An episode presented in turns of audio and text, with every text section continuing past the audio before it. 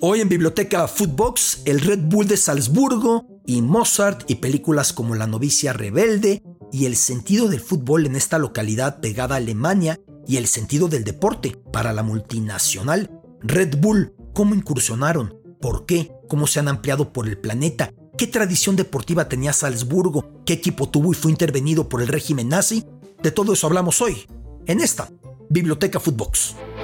Esto es Biblioteca Footbox, un podcast con Alberto Lati, exclusivo de Footbox.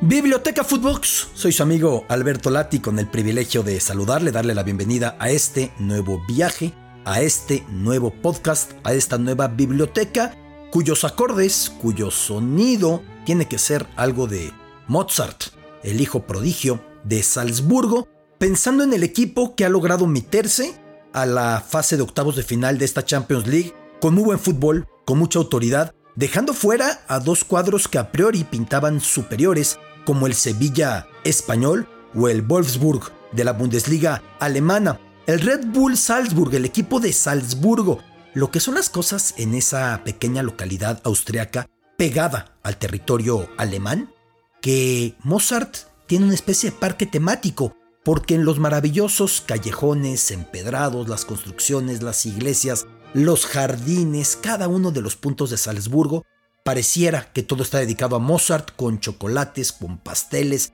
con figuras, con juguetes, con el rostro, con la silueta del más célebre compositor de la historia, nacido en ese punto de la actual Austria, Salzburgo, que tiene que ver directamente su equipo con un episodio que sucedió el 14 de octubre de 2012. ¿A qué episodio me refiero?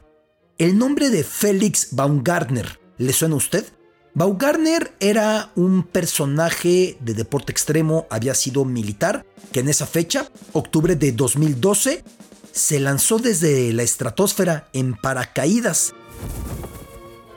Desde casi 40.000 metros de altura, magnifiquemos, 4 kilómetros de altura,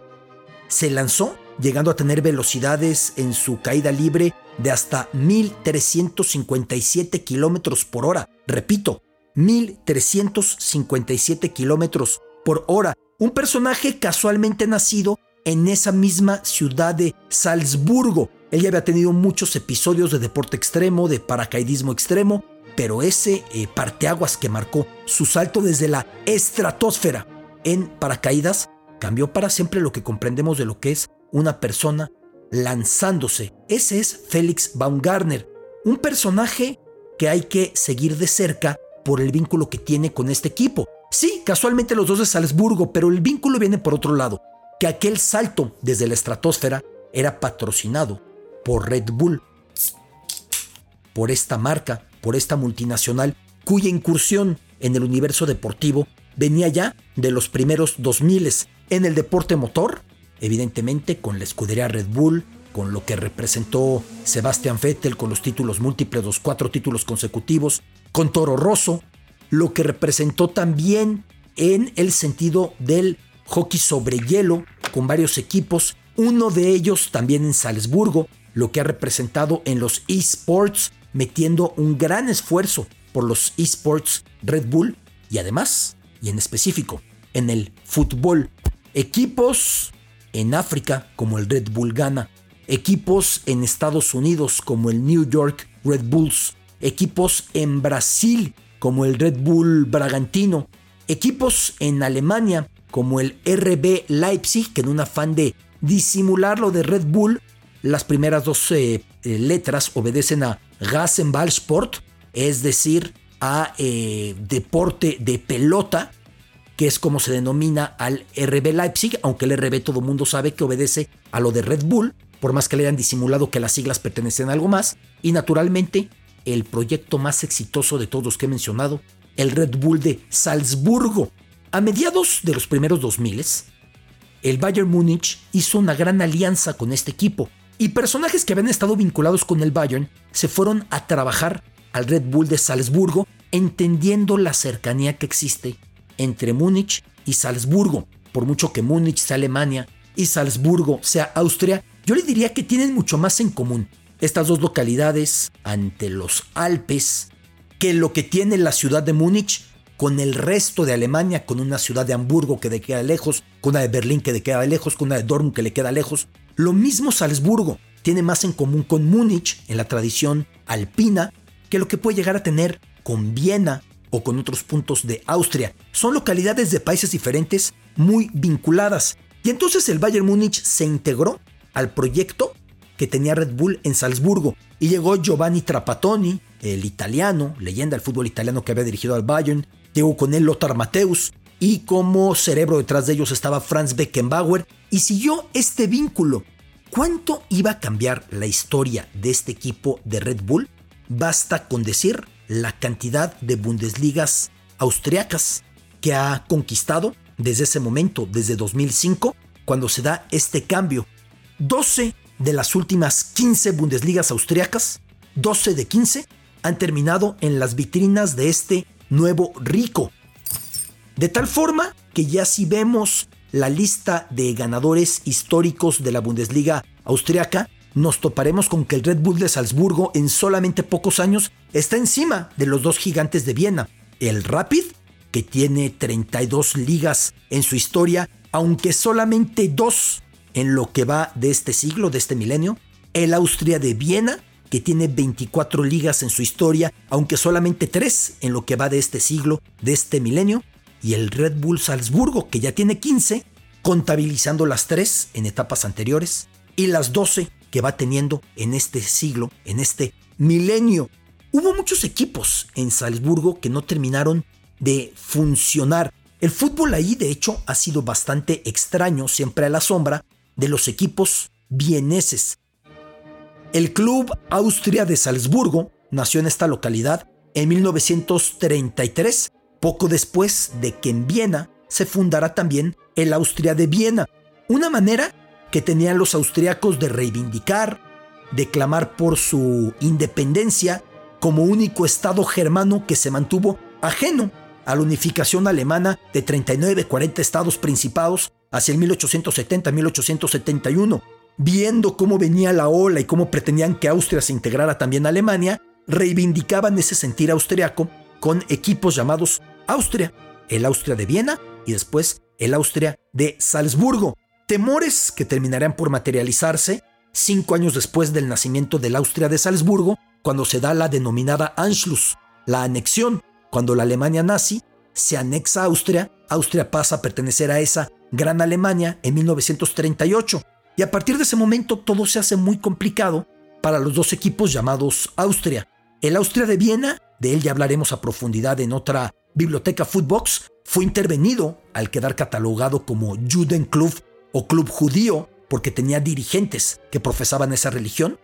Y en el caso del Austria de Salzburgo, quedó muy debilitado y siguió, siendo hostigado hasta propiciarse que no tuviera ninguna trascendencia. Pasada la Segunda Guerra Mundial, separado otra vez Austria de Alemania, le costó mucho trabajo al equipo de Austria de Salzburgo estabilizarse. Hacia 1978 dejó de lado el término Austria y se rebautizó como Casino de Salzburgo. De hecho, yo puedo decir que es el verdadero pionero de cuantos equipos después han crecido y se han sustentado con el apoyo de la multimillonaria industria de las apuestas. Era un equipo que era patrocinado por el casino de esa glamurosa localidad del sur de Austria. Ya entrado en patrocinios, modificó el nombre cuando el dinero ya no lo puso el casino, sino una financiera de nombre Wustenrot, y así, entonces pasó a llamarse el Wustenrot de Salzburgo. Por ello, no le sorprendió a nadie cuando en los primeros 2000 la Red Bull, la multinacional, lo compró bajo la asesoría de Franz Beckenbauer, porque ya estaban habituados desde fines de los 70 a llevar tatuado al nombre Salzburgo el nombre de una marca, fuera la de un casino o fuera la de una financiera. Así, la diferencia acá fue que los nuevos propietarios pretendieron borrar de tajo el pasado. Dijeron, este equipo es nuevo, este equipo no tiene historia, este equipo nace de la nada, por mucho que la Federación Austriaca de Fútbol tuvo una pugna diciéndoles que no podían deslindarse de cuanto se había vivido en Salzburgo con equipos de otros nombres, con anterioridad. En cuanto el color violeta fue retirado del uniforme, el viejo color violeta, buena parte de la afición del equipo de Salzburgo protestó y prometió no volver al estadio. Los colores nuevos no los identificaban en absoluto. Al darse cuenta de que esas quejas no iban a ser escuchadas porque el proyecto de la Red Bull iba de la mano con el proyecto en Leipzig, en Alemania, y con el que lanzaría en Estados Unidos, y en África, en Brasil, y por doquier, y con el traje de los pilotos y los monoplazas, con Toro Rosso, con la escudería Red Bull, y con lo que pasaba con Félix Van Garner, saltando desde la estratosfera,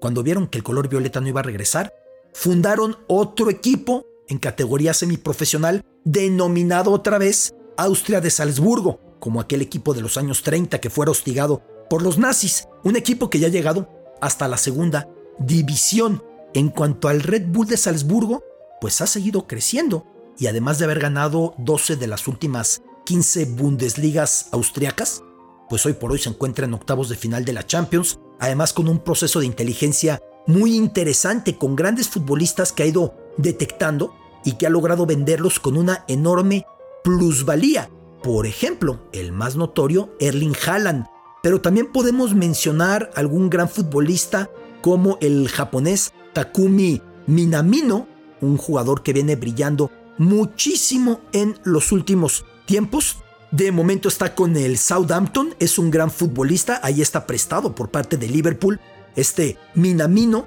que salió de lo que es la inteligencia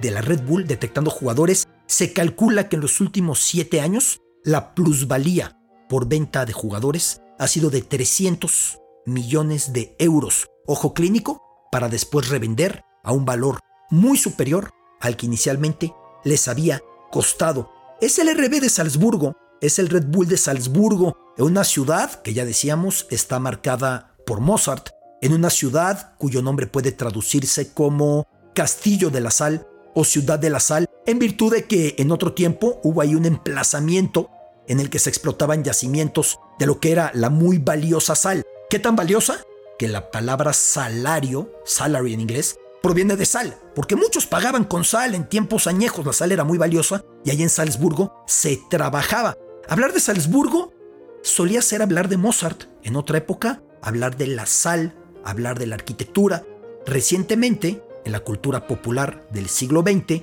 cuando se publican las memorias de la familia Trapp escapando del nazismo desde Salzburgo, surge primero un musical de Broadway en 1959 y luego, hacia 1965, una de las películas más famosas, más premiadas, más célebres de la historia,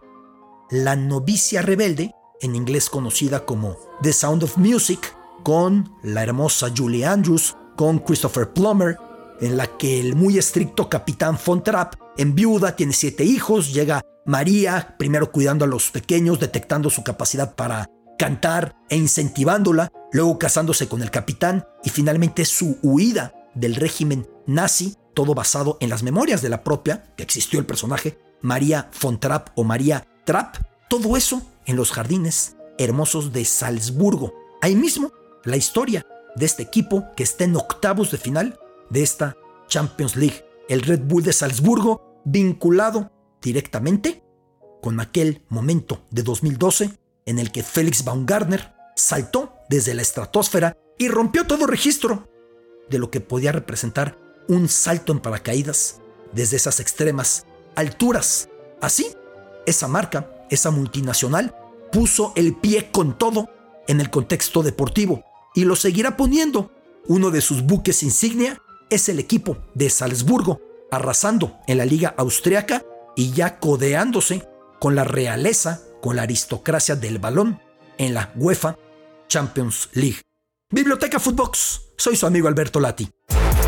Esto es Biblioteca Footbox, un podcast con Alberto Lati, exclusivo de Footbox.